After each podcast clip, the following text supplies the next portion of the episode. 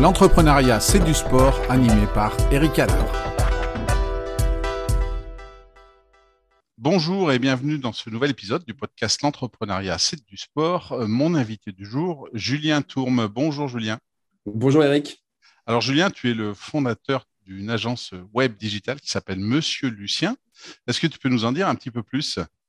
Avec plaisir. Alors, Monsieur Lucien, ouais, c'est une agence euh, digitale euh, web social media que j'ai créée maintenant il y a, sept ans, à l'époque euh, à Paris, où je sortais d'une période en grande agence médias euh, pour travailler pour euh, travailler pour des grands comptes. Et mon idée, en fait, c'était plutôt de me rapprocher des porteurs de projets, des TPE et des PME, pour les accompagner dans leur communication digitale. Donc, Monsieur Lucien, si tu veux, est, né de ce de ce constat. Et depuis 2014, bah, les choses ont un peu un peu évolué. Moi, je suis revenu m'installer à Nantes et maintenant on est une petite équipe de, de six, six, personnes, pardon, et on propose différentes choses qui vont vraiment être des actions très opérationnelles, de la création de sites web, de la gestion de réseaux sociaux, des campagnes de pub sur les réseaux sociaux, à euh, un axe vraiment conseil et accompagnement, à définir des stratégies pour nos clients et, à les aider, les aider justement à mesurer un peu plus la, performance de leurs actions et un axe de formation, puisqu'on est aussi euh, organisme de, formation. Et on a euh, deux volontés, j'ai envie de dire, chez Monsieur Lucien, vulgariser le discours digital. On n'est pas là pour, pour employer des termes trop bullshit ou du blabla. On essaie vraiment d'être pédagogue et d'éduquer un peu nos clients au discours du digital. Et la deuxième chose, c'est de mesurer la performance. Euh, voilà, peu importe la taille du client chez Monsieur Lucien, on met en place des, indicateurs de performance pour les aider à analyser leurs actions parce que le digital n'est pas une science euh, exacte. Donc, il faut souvent tester euh, différentes actions avant de trouver la, recette miracle. Alors, deux questions pour moi qui me viennent à l'esprit quand j'ai préparé ce podcast. La première chose, c'est d'où vient le nom, Monsieur Lucien Et la deuxième, c'est aujourd'hui, euh, tu es tout seul, vous êtes combien euh, C'est plusieurs personnes. Euh, est-ce que tu peux nous en dire un petit peu plus? Ouais. alors, Monsieur Lucien, c'est pas pas très sexy à chaque fois que que je fais la présentation. Mon associé me dit, il oh, faudrait vraiment trouver une histoire un peu plus sexy à raconter. en fait, à l'époque, quand je bossais à Paris, je bossais avec des, des agences ou des boîtes de prod qui avaient des prénoms et je trouvais ça assez sympa parce que ça ça permettait d'avoir vraiment un peu ce discours de proximité et j'aimais bien l'idée d'avoir un petit personnage pour pour illustrer ma, ma marque entre guillemets, Monsieur Lucien, et parce que ça fait aussi ça fait aussi parler. Donc, je me suis pencher un peu sur la réflexion de, prénoms qui revenaient un peu à la mode. Et puis, il y en a trois qui, qui ressortaient, je ne sais plus les deux autres. Et puis après, tu vois, en termes de, de référencement, c'est euh, Monsieur Lucien qui est, qui est ressorti, ce qui fait que tu vois, en référencement, on n'est pas, euh, on n'est pas embêté. Mais j'ai quand même des alertes Google qui permettent d'être informé s'il y a du contenu qui est publié, euh, tu vois, sur certains termes spécifiques. Et on va dire que tous les mois, je reçois des petites alertes, mais malheureusement, c'est des avis de décès. Monsieur Lucien Intel, Monsieur Lucien Intel. Ah oui. Donc peut-être qu'un jour, on aura les avis de naissance pour les Monsieur Lucien lorsque le, le, prénom sera vraiment revenu à la mode pour, pour les plus jeunes. Et puis pour ce qui est de, pour ce qui est de l'équipe, bah, nous on est une petite équipe de, six personnes, euh, deux associés, deux chefs de projet, un dev euh, intégrateur et une experte euh, social media. Une petite équipe alors qui, qui quand même travaille ensemble. Exactement. Hum. Alors tu, tu je t'ai présenté le, principe du podcast avec les, quatre questions que je pose à, tous mes invités. Et la première d'entre elles, c'est est-ce qu'il y a un sport dans lequel tu aurais aimé être un champion? Alors oui, je pense qu'il y, en a deux. Euh, moi, j'ai fait du hand pendant euh, euh, pendant dix ans, ouais, un peu plus de dix ans. C'est comme ça que j'ai rencontré d'ailleurs mon associé qui lui continue de faire faire du hand. Donc je pense qu'il écoutera ce, podcast. Donc je lui passe le je lui passe le bonjour. et donc forcément le hand, voilà, pendant 10-15 ans, j'ai été joueur, entraîneur, arbitre. Enfin, tu vois bien le, le, principe, toi qui viens du sport, tu passes tes journées à la salle, tu coaches les plus jeunes le matin, tu joues puis ensuite tu, euh, tu arbitres, enfin bref, un peu tout ce, tout ce schéma-là. Donc forcément, euh, à cette époque, j'ai envie de dire, le, le, hand était un peu mon sport de, de prédilection, euh, entre guillemets, malgré le, niveau juste régional que, que j'avais.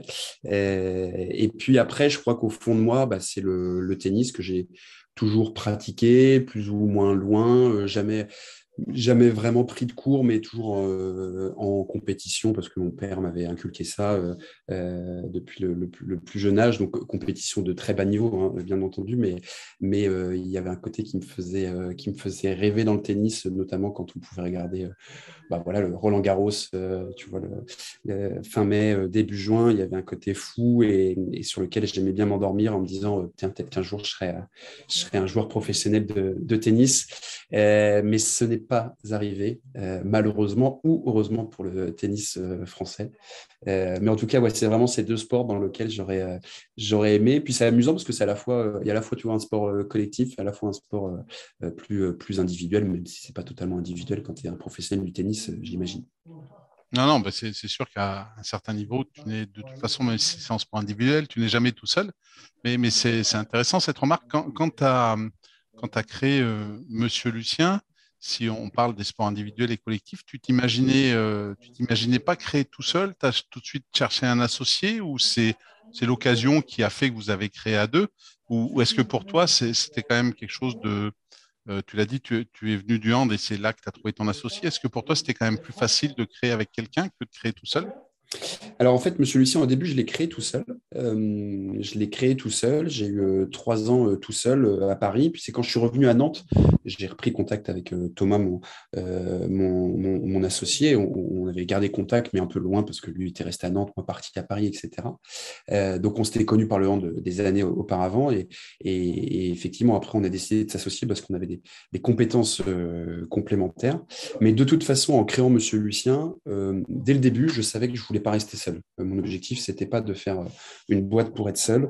Je voulais trouver euh, un associé, je voulais trouver un associé complémentaire et je voulais voilà, monter une équipe. L'idée n'était pas d'avoir, de pas créer forcément une grosse équipe. L'idée n'était surtout pas de, d'en faire une start-up qui est un terme complètement galvaudé parce qu'au début, tu, tu crées ta boîte et on dit tu es une start-up. Je ne suis pas du tout une start-up, je suis juste une agence digitale. Le mot start-up, c'est vraiment un autre business model, c'est une autre façon de, de faire du business qui n'est pas du tout le schéma d'une agence digitale.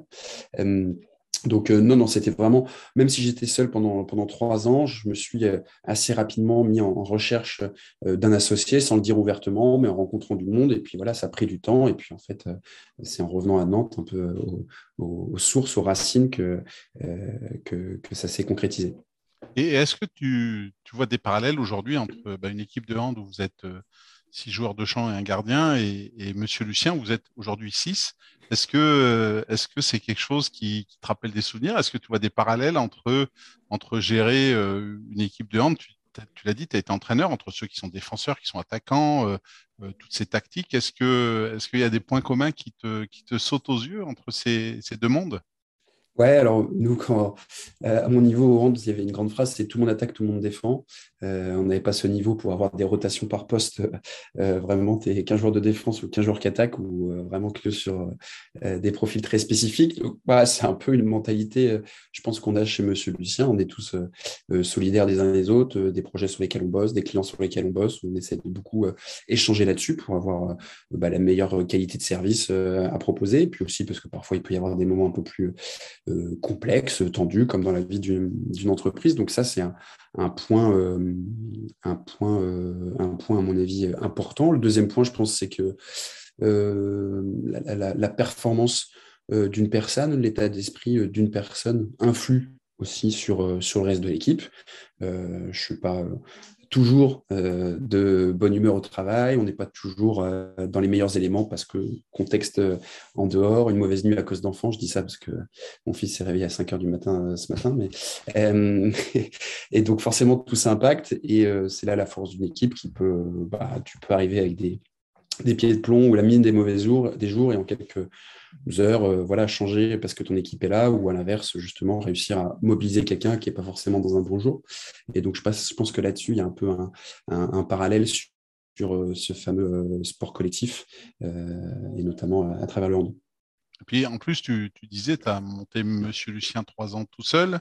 Tu as également fait du tennis, qui est un sport individuel, comme tu le disais. Alors, comme on, on échangeait à haut niveau, c'est plus individuel, mais au niveau où je pense, euh, même moi, j'ai joué beaucoup au tennis, c'était individuel, hein, il n'y avait personne au bord du terrain.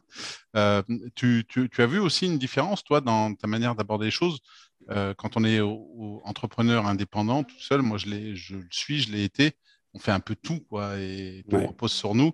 Est-ce, que, qu'est-ce que ça t'a apporté de, passer de tout seul à, un associé, puis maintenant six personnes dans, ta pratique de l'entreprise au quotidien?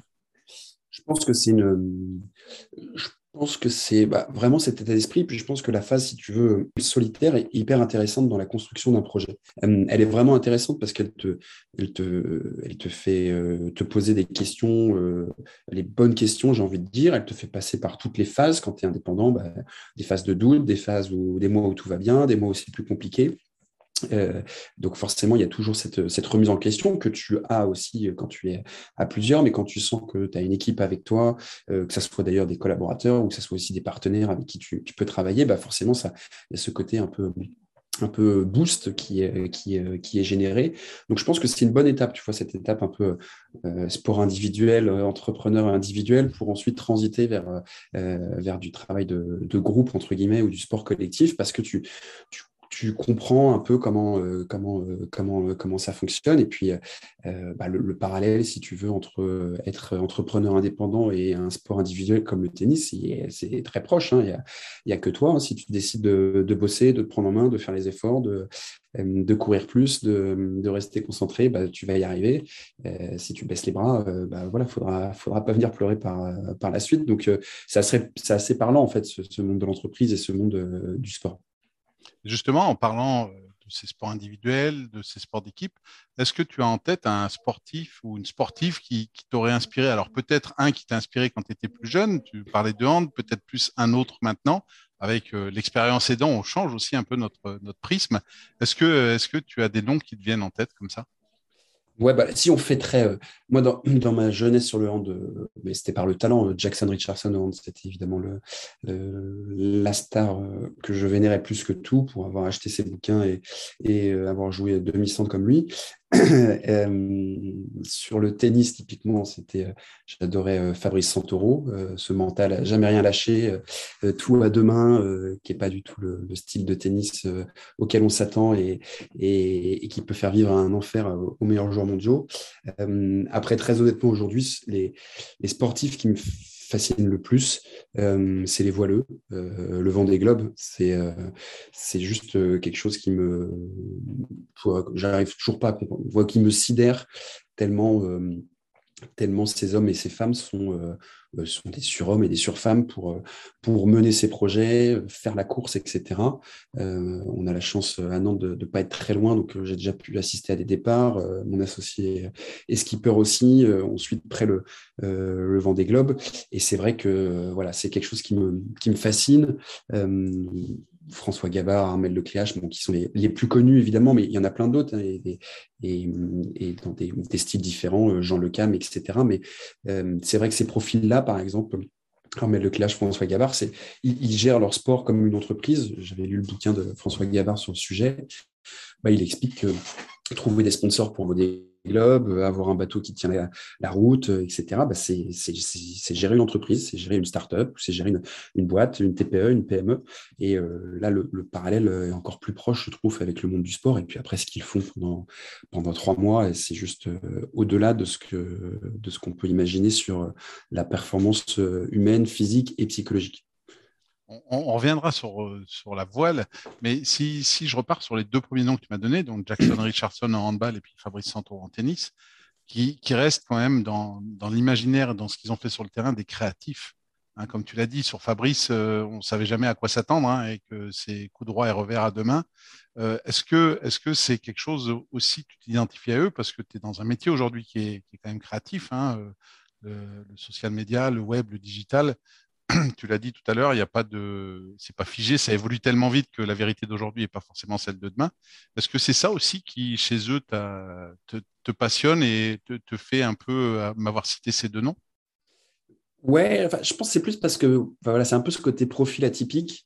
Euh, euh, voilà, Fabrice Santoro, pour moi, c'était un peu euh, bah, toujours l'outsider, celui qui joue différemment, qui fait les choses différemment, qui s'implique à, à 100, 200%, qui lâche rien. Je pense que c'est ma mentalité sur, sur un terrain. Je pense que c'est ma mentalité dans, dans la vie aussi. Je suis très mauvais perdant, il faut le savoir. Pas mauvais joueur, mauvais perdant. J'aime bien faire la nuance parce qu'il y, a une grande différence entre mauvais joueur et mauvais perdant. et donc, il y a vraiment ce côté voilà, atypique. C'est pas des. C'est pas, Jackson Richardson avait quand même le talent, il a quand même été numéro un de son sport, je pense, pendant pendant quelques années. Euh, mais Fabrice Santoro ouais, avait vraiment ce côté euh, atypique euh, qui fait que bah, justement il se démarquait par ça. Et cette posture un peu d'outsider l'empêchait pas d'aller détrôner les, les, plus grands ou de les faire, de les faire douter. Mmh.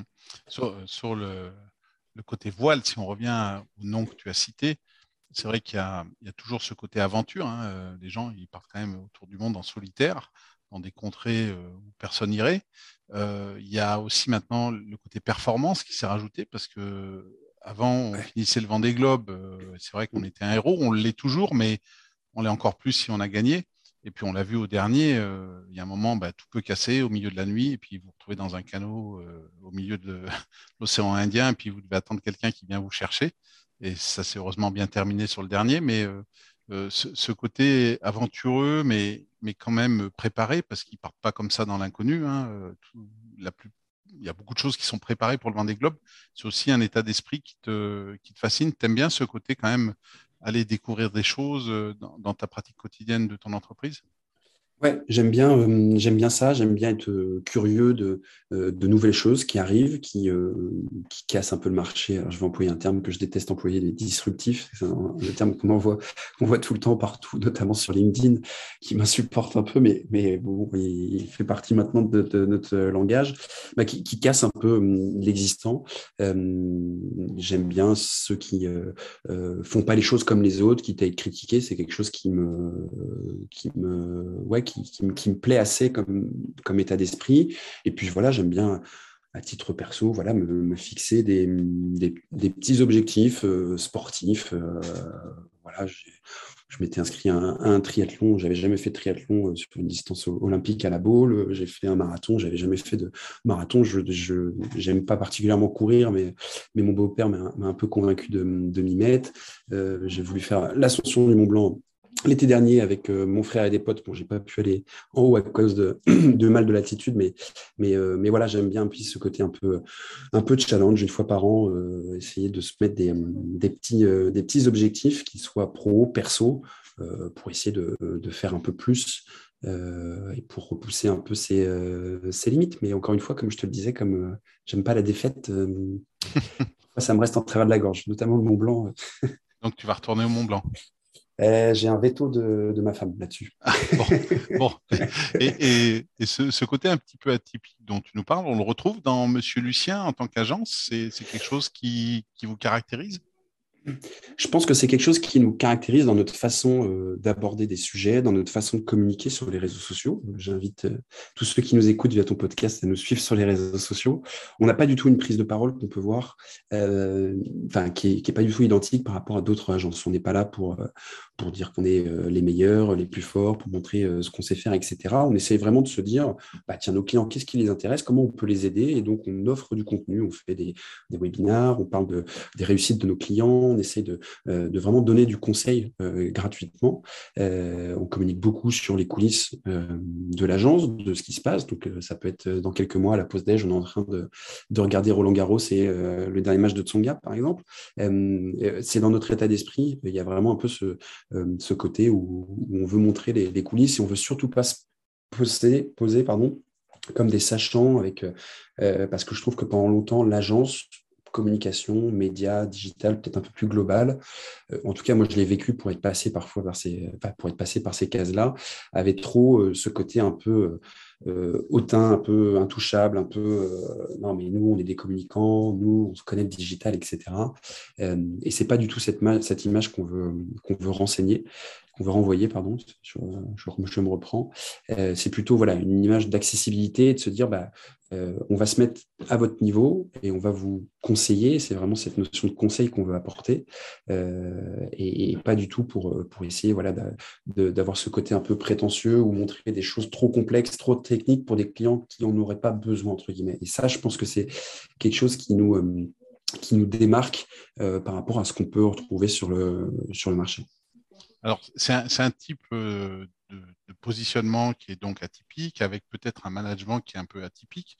Est-ce qu'aujourd'hui, tu, donc, Monsieur Lucien, six personnes, dont, les deux associés, est-ce que tu, as en tête, toi, un, coach, un manager d'une équipe sportive qui, euh, par la manière dont il manage son équipe, la manière dont il va gérer euh, les égaux, les personnes qui arrivent, les autres qui partent, euh, pour toi, serait un bon manager en entreprise Alors, soit dans une entreprise comme la tienne, soit, soit dans une entreprise un peu plus grosse.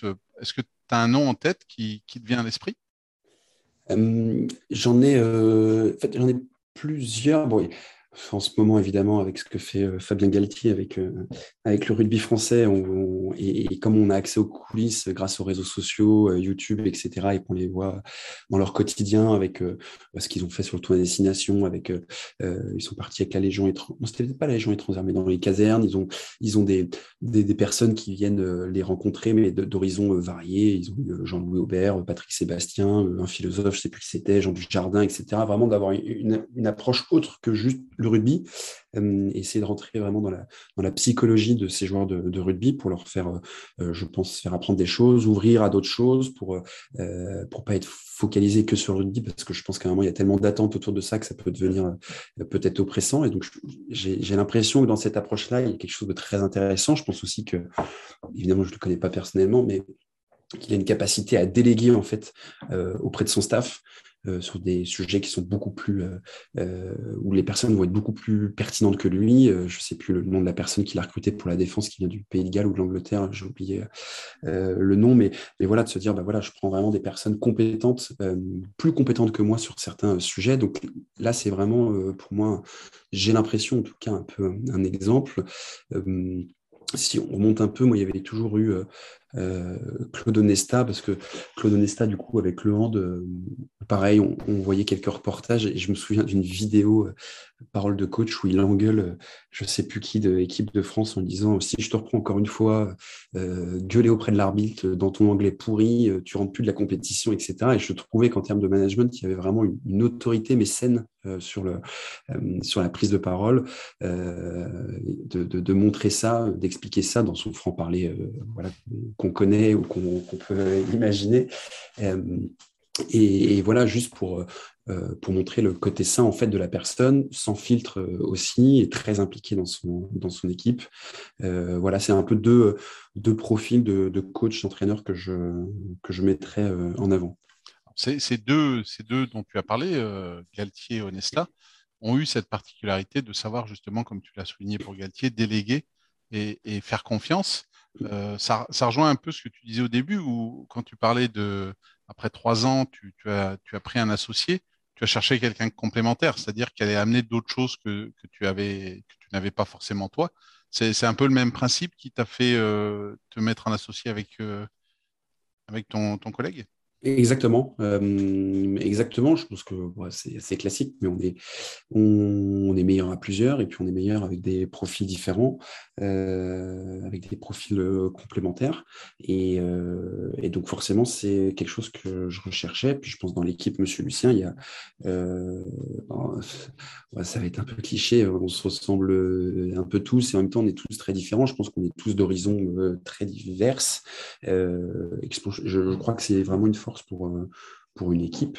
Euh, que ce soit à titre perso, à titre pro, euh, le sport permet de rencontrer des personnes d'horizons complètement différents, de milieux complètement différents. Il y a des personnes qui sont mes amis aujourd'hui que j'aurais sûrement jamais rencontrées si j'avais pas eu le hand à un moment de ma vie. et donc, je pense que l'entreprise, c'est aussi ça, c'est avoir cette capacité à pouvoir s'ouvrir et à faire confiance en fait aux autres qui vont venir s'impliquer dans ton quotidien, dans ton entreprise et qui vont croire aussi au développement de, ta société. Et, cette, euh, cette, caractéristique, euh, on l'a chez les quatre autres de chez Monsieur Lucien, ou ce côté un petit peu différent, atypique, ce qui veut dire aussi accepter les différences de l'autre, quoi, ne pas le juger forcément pour pour ce qu'il dit, ce qu'il est, et accepter que ben il ait un avis différent, une façon de faire différente. C'est quelque chose que vous cultivez pour, euh, au sein de cette équipe?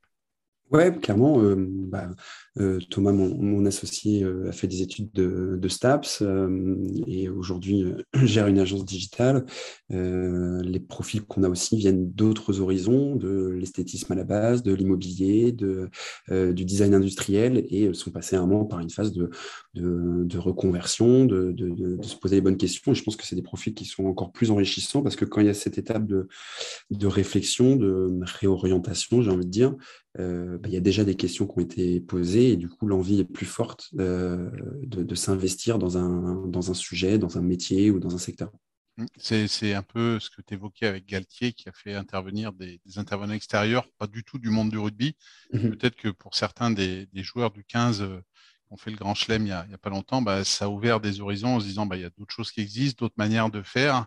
Et, finalement, bah, ça nous enrichit nous aussi. Et, et du coup, en termes de, qualité, est-ce qu'il y a toi une qualité que tu associes aux sportifs de haut niveau que tu n'as pas et que tu aimerais avoir aujourd'hui pour euh, et qui t'aiderait dans ton quotidien d'entrepreneur? Euh, ouais, c'est la patience. Euh, j'ai aucune patience et, et, je pense que le sportif de haut niveau doit avoir de la patience, en a, pour pouvoir se mettre des, des étapes euh, à passer et que ça ne se fait pas en un, claquement de doigts. Et hum, c'est mon problème, euh, je le sais, c'est que j'imagine que tout peut être fait, euh, tout peut être fait pardon, dans la minute, dans l'heure, qu'on peut avancer plus vite sur plein de, sujets, et ce qui n'est pas le cas. Et c'est mon problème. le, vraiment ce défaut de la patience, je suis quelqu'un de complètement impatient. Encore une fois, dans le pro et dans le perso, j'ai pas de tout est tout est un peu lié, mais ouais, la patience c'est vraiment une qualité que je n'ai pas pas encore, mais peut-être que ça, que ça vient, peut-être que ça viendra au fur et à mesure des, des années. en tout cas, c'est en, c'est en, c'est en cours d'acquisition, on va dire. Oui, alors après, forcément, la patience, euh, quand, on, vise le plus haut niveau sportif, euh, si on veut être champion olympique, si on veut être euh, gagner la Coupe du Monde de football, de rugby ou n'importe quel sport, bah, il y a forcément une phase d'apprentissage. Alors après, euh, c'est sûr que si on se dit aujourd'hui, ben, tiens, je commence un sport, je vais être champion olympique plus tard, il mhm. faut forcément de la patience parce qu'il faut acquérir des compétences, mais bon, ben, la patience, elle passe aussi par euh, les objectifs intermédiaires. Je suppose que quand on est, euh, quand on gère une entreprise, alors c'est pas une très grosse entreprise, mais six personnes, c'est quand même une entreprise, on n'est plus tout seul. Je pense que tu as, aussi des objectifs intermédiaires et puis c'est ce qui peut-être t'apprend à avoir de la patience avant d'atteindre un objectif un peu plus grand plus tard, non? Ouais, il faut, tu as raison, des objectifs, des objectifs intermédiaires, mais c'est vrai que c'est à la fois des objectifs sur le développement d'une structure, d'une agence comme, euh, comme la nôtre, et en même temps euh, sur la réponse à tu vois, des problématiques de clients, parce que c'est vrai que notre particularité chez Monsieur Lucien, c'est qu'on gère des dizaines de clients différents chaque année, et avec des objectifs différents, et j'ai envie d'être performant aussi vis-à-vis de nos clients, et parfois, en fait, il faut accepter que bah, tout ne peut pas être fait de façon euh, immédiate, il y a des délais euh, à respecter. Euh, donc ça, c'est quelque chose sur lequel il faut savoir être patient. Il faut éduquer aussi nos clients à être patients. si on veut être efficace, il faut prendre le temps de, bien faire les choses. Et puis, évidemment, dans le développement d'une structure, d'une activité, il faut savoir tout simplement aller étape par étape. Tu l'as dit, si, tu veux être champion olympique, eh ben, il y a des étapes à cocher au fur et à mesure. mais ça, c'est l'expérience en fait qui te fait prendre un peu du, recul quand tu sais que sur euh, certains sujets, bah, voilà, tu te plantes, tu montes les choses à l'envers et du coup, il faut tout recommencer. Bah, après, tu apprends à, te dire finalement, si j'avais été un peu plus patient euh, dès le démarrage, en fait, j'aurais gagné du temps et j'aurais été plus rapide sur, euh, sur, sur la, mise en œuvre, entre guillemets, de, ce plan d'action. Bah, justement, c'est l'expérience qui parle, hein, qui est valable en sport comme en entreprise. Et, du coup, euh, est-ce que tu peux nous parler un petit peu pour conclure des, projets de Monsieur Lucien? Est-ce que c'est des projets d'extension, plus de recrutement? Est-ce que c'est d'autres, voies, d'autres choses? Euh, Tu nous as parlé de la voile. Est-ce que tu communiques dans la voile? Est-ce que tu aimerais être, par exemple, est-ce que Monsieur Lucien aimerait être euh, l'agence d'un skipper qui va faire, je sais pas, la route du Rhum, le Vendée Globe? Est-ce, que, est-ce que tu peux nous parler un petit peu de ce qui va se passer pour vous dans les semaines ou les mois qui viennent? Oui, bien sûr. Bah, alors, c'est sûr que euh, communiquer pour, euh, pour un skipper, on aimerait, on aimerait beaucoup. Si l'occasion se, se, présente, c'est sûr qu'on aimerait beaucoup. on avait travaillé une époque pour Virtual Regatta, je ne sais pas si ça te parle, c'est le, jeu en ligne, le jeu qui, la course voilà. avec les skippers, donc, donc on avait travaillé pour, pour eux. après, dans, dans les projets, bon, il y, a quelques sujets, mais un peu confidentiels, donc je ne peux pas trop en parler. mais oui, il y a des choses qui, voilà, qui devraient bouger, qui devraient bouger cette année, notamment en termes de, de croissance, d'effectifs. Euh, donc euh, voilà, la table est en bois, donc je touche du bois, j'en dis pas plus, mais, euh, mais voilà, l'année 2022 devrait être intense et, riche, donc à moi d'être patient.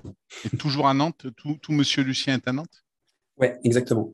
on est basé à Nantes, alors on intervient partout en France, même si on a à peu près 40% de notre clientèle qui est basée euh, entre euh, Nantes, euh, Rennes, Angers, La Roche-sur-Yon.